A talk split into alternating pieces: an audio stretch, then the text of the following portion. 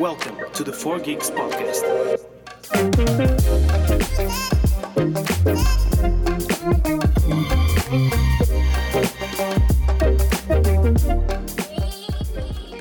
Ora viva! Então sejam muito bem-vindos a mais um episódio de 4 Geeks, um podcast sobre videojogos a pensar em vocês que também adoram videojogos. Meus queridos ouvintes, meus queridos amigos, antes de começar o episódio de hoje, espero que tenham tido um excelente Natal junto da vossa família e daqueles que vocês mais amam e que nenhum de vocês tenha tido o azar de apanhar o bicharoco na noite antes do Natal.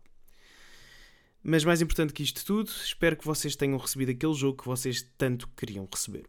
Eu, por acaso, recebi aquilo que eu queria, não porque me foi oferecido, mas porque fui eu a comprá-lo. Porque eu tenho a certeza que se tentasse pedir a um familiar meu o jogo que eu queria, ainda me acabavam por comprar um jogo da Wii ou algo do género. E depois ter de fingir que era aquilo que eu queria era uma chatice. Imaginem vocês pedirem, sei lá, o FIFA e a vossa tia percebe Just Dance, não sei como é que ela iria perceber Just Dance, e ofereces o Just Dance 2014 na noite de Natal. E vocês abrem aquilo e ficam. Ei, tia! Epá, obrigado! Era mesmo isto que eu queria. Estou ansioso por montar a minha Wii que está a apanhar pó há 7 anos. Um, e eu por acaso nunca tive esse azar de, de me oferecerem um jogo que, errado. Já me ofereceram um jogo repetido. Isso foi, foi uma chatice, mas não, algo, nada que não se tenha resolvido rapidamente. Lembro que foi o Black Ops 2, eu quando o recebi, portanto, expliquei a situação, acho que também por acaso foi a minha tia.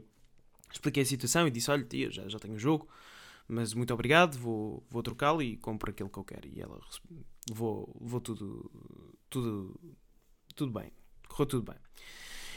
Eu tenho esta tradição de todos os natais meter um dinheirinho de lado para poder comprar um jogo à minha escolha. Este Natal o jogo que foi escolhido foi nada mais nada menos que o Returnal, o vencedor do melhor jogo de ação do ano. Um jogo que eu já queria jogar há muito tempo, uh, mas acabou por nunca reduzir o preço. Eu, entretanto, no, acho que foi no dia 24, reparei que ele estava em promoção na Vorten e decidi comprá-lo mas uh, entretanto ocorreu um erro por parte deles e a encomenda foi cancelada devido a um erro de informática uma coisa assim, não percebi muito bem o que é que se passou. Então devolveram-me o jogo e eu acabei por comprá-lo mesmo pela, pela PlayStation, um bocadinho mais caro, mas honestamente já nem tinha paciência para mandar vir da Vorten outra vez, porque entretanto o, preço voltou a ficar uh, para cima, pronto, uma chatice. Portanto, pronto, comprei o jogo. Uh, infelizmente ainda não tive tempo para jogar, porque apesar de, de estar de férias, há coisas para estudar e coisas para fazer, e para além disso também não tenho andado a investir muito, muito tempo no, no portanto o tempo livre que eu tenho andado, tenho andado a investir no League of Legends e no FIFA, ou seja, ainda nem posso falar o mínimo que seja do jogo, mas assim que me for possível trago-vos uma, uma análise porreira. O episódio de hoje, episódio número 27, apesar de não ser sobre este jogo, é sobre um outro título que eu já queria jogar há muito tempo e que já tinha falado aqui, e é nada mais nada menos que o Death Stranding Director's Cut. E digo já que há muito que se diga sobre o jogo, e como sempre a análise estará dividida na parte da história, do gameplay, gráficos, banda sonora e outros pontos que acho importante serem abordados. O episódio será inteiramente sobre este, este jogo, porque, como vos disse, não tenho nada com muito tempo para jogar coisas novas. E será este o, o tema do episódio.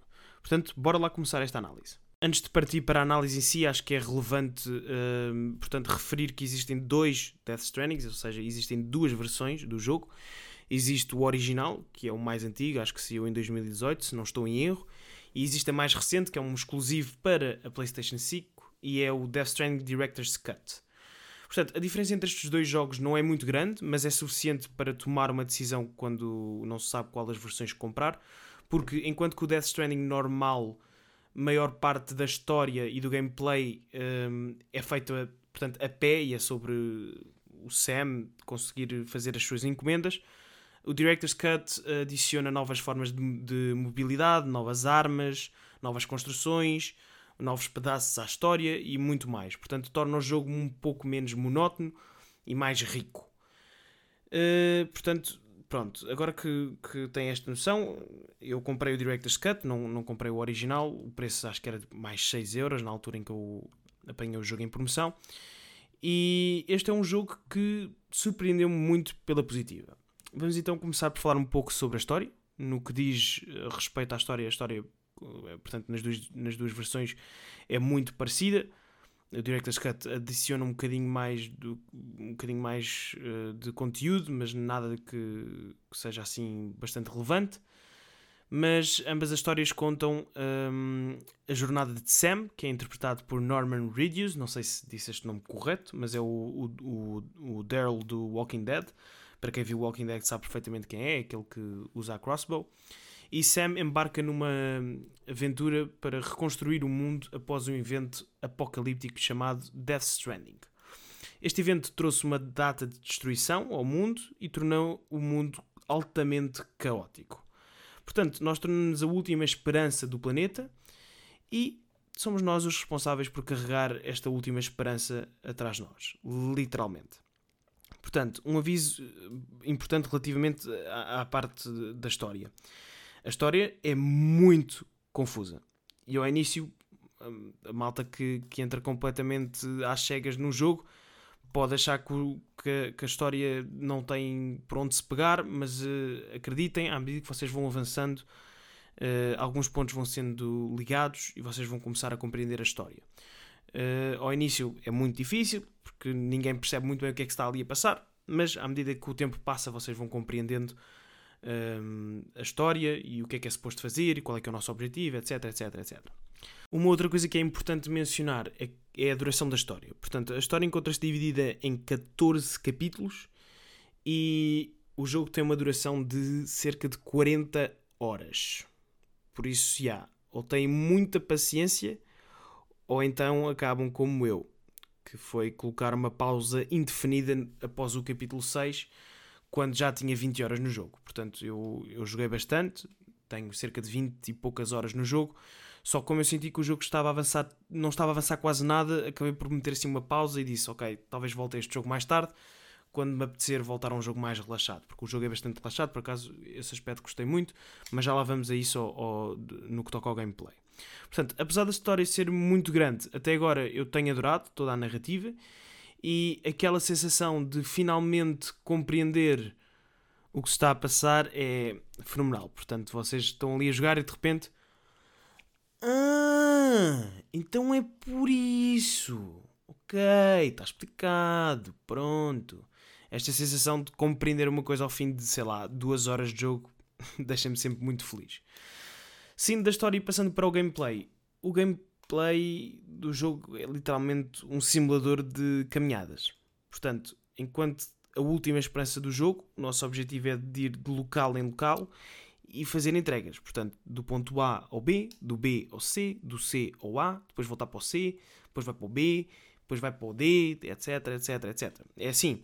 Eu sei que isto parece muito secante quando dito assim, mas acreditem que a jogabilidade é super interessante e sabem aquela frase do o que importa não é o destino, é a jornada, ou lá o que é, é, é a premissa deste jogo. Acreditem. Chegar a um local após uma caminhada de 30 minutos é bastante satisfatório. Uh, no início, a única maneira de fazermos estes percursos é através dos nossos pés e com alguns equipamentos como escadas e equipamentos de escalada para superar alguns, uh, alguns obstáculos. Contudo, à medida que vamos avançando no jogo, começamos a desbloquear fatos que nos facilitam a vida, como por exemplo um exofato que nos dá uma maior estabilidade e uma maior velocidade, e também começamos a desbloquear veículos que facilitam muito a nossa vida. Como era de esperar, ir de local a local não é a coisa mais fácil, porque existem diversos obstáculos, tal como rios, montanhas, ravinas e outros obstáculos naturais que são bastante difíceis de superar. E para complicar as coisas, ainda há uh, obstáculos, vamos dizer, não naturais, que são os EPs. Os EPs são monstros que estão espalhados pelo mapa e que não podem ser vistos a olho nu. O que acreditem é extremamente estressante, porque o vosso fato detecta que a presença deles, mas vocês não os veem. Então vocês passam a maior parte do tempo assim: oh porra, oh porra, onde é que ele está? Onde é que ele está? Olham para a esquerda, olham para a direita, para trás, para a frente, não veem nada e depois começam ali a estressar. E de repente os gajos vêm-vos, apanham-vos e aí a cena fica mesmo complicada. Puxam-vos para o meio do nada, depois começam a, a porrada e depois desaparecem, e depois aparecem. uh, um conselho de amigo, a primeira coisa que vocês querem fazer quando isso vos acontecer é bazar. Basem. Não vale a pena lutar aquilo. Portanto, resumindo, não lutem com os EPs no início do jogo. Mais tarde, quando desbloquearem as armas, aquilo já se torna mais fácil. E pode-se derrotar os monstros facilmente. E sabem com o quê? Com cocó e sangue. Yeah. Cocó e sangue. Fezes e sangue, sim. Ou seja, se tiverem hemorroidas, é o melhor dos dois mundos. Uh, que nojo. Para quê? Qual é a necessidade, Bernardo? Ah, pá, agora falar de hemorroidas aqui. Portanto, as armas são literalmente feitas dos nossos fluidos e é, pelo visto, é isso que, que derrota os EPs. Não vos vou explicar o porquê, porque se quiserem jogar o jogo, isso é um dos pontos importantes da história. Mas já é através do nosso cocó, xixi e sangue que derrotamos os monstros. Tendo tudo isto em conta, uh, o início do jogo é muito lento e difícil de jogar. Contudo, à medida que vamos jogando um pouco mais, vamos desbloqueando coisas que tornam o jogo mais fluido e fácil.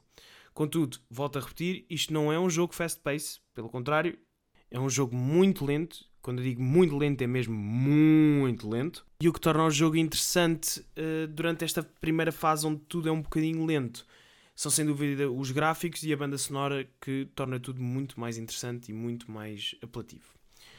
Uh, este foi um jogo que, que levou muitas críticas no, quando, quando saiu e muita gente falou muito mal dele, mas eu acho que toda esta negatividade foi pelo facto do jogo não ser algo que a malta está habituada a ver. E eu acho que é isso que torna o jogo incrível. É o facto de ser uma coisa diferente, nós não conseguirmos ver nada de igual noutros jogos. E eu acho que é isso que faz com que o jogo seja de facto bom.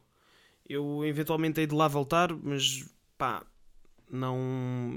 não Agora não, agora também agora com o Returnal, quero é jogar o Returnal, acho que o, por, por acaso agora vou passar de um jogo que é bastante lento, portanto do, do Death Stranding para um jogo que é muito rápido, o Returnal para quem não sabe é um jogo altamente fast pace, é necessário mesmo estar atento ao jogo, enquanto que o Death Stranding é um daqueles jogos que eu posso simplesmente colocar um podcast ou um vídeo ao meu lado e estar eh, a olhar pouco para o jogo, portanto é um jogo, vou aqui dar aqui um salto bastante grande. Mas posto isto, tudo isto que eu disse, portanto, o facto da história ser bastante interessante e o facto do, do gameplay também ser bom, uh, o jogo é sem dúvida um, um, must para quem tem a PlayStation 5, ainda por cima os gráficos ajudam imenso. E recomendo sem dúvida o jogo, mas cuidado, malta. Cuidado que o jogo pode não ser do agrado de toda a gente e pesquisem um pouco mais sobre o jogo, venham, vejam um bocado de gameplay.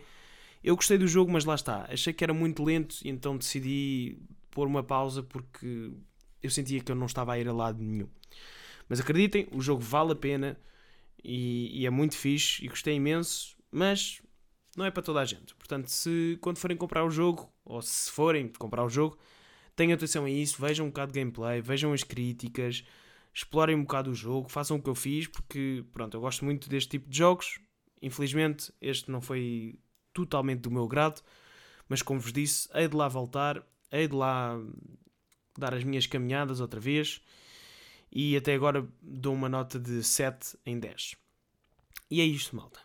O episódio de hoje foi bastante pequeno, como vos disse, não tenho andado com muito tempo, mas espero que tenham gostado e espero que vocês tenham uma boa entrada, umas boas festas. Agora no ano novo, já sabem, protejam-se, o bicheiro que anda aí e agora anda cada vez mais grave, portanto tenham cuidado com isso, protejam-se, e divirtam-se ao mesmo tempo, que é possível conciliar as duas coisas. Basta ter cabeça. E é isso, amiguinhos. Muito obrigado por ouvirem. Voltamos para a semana com mais 4Geeks e bom ano!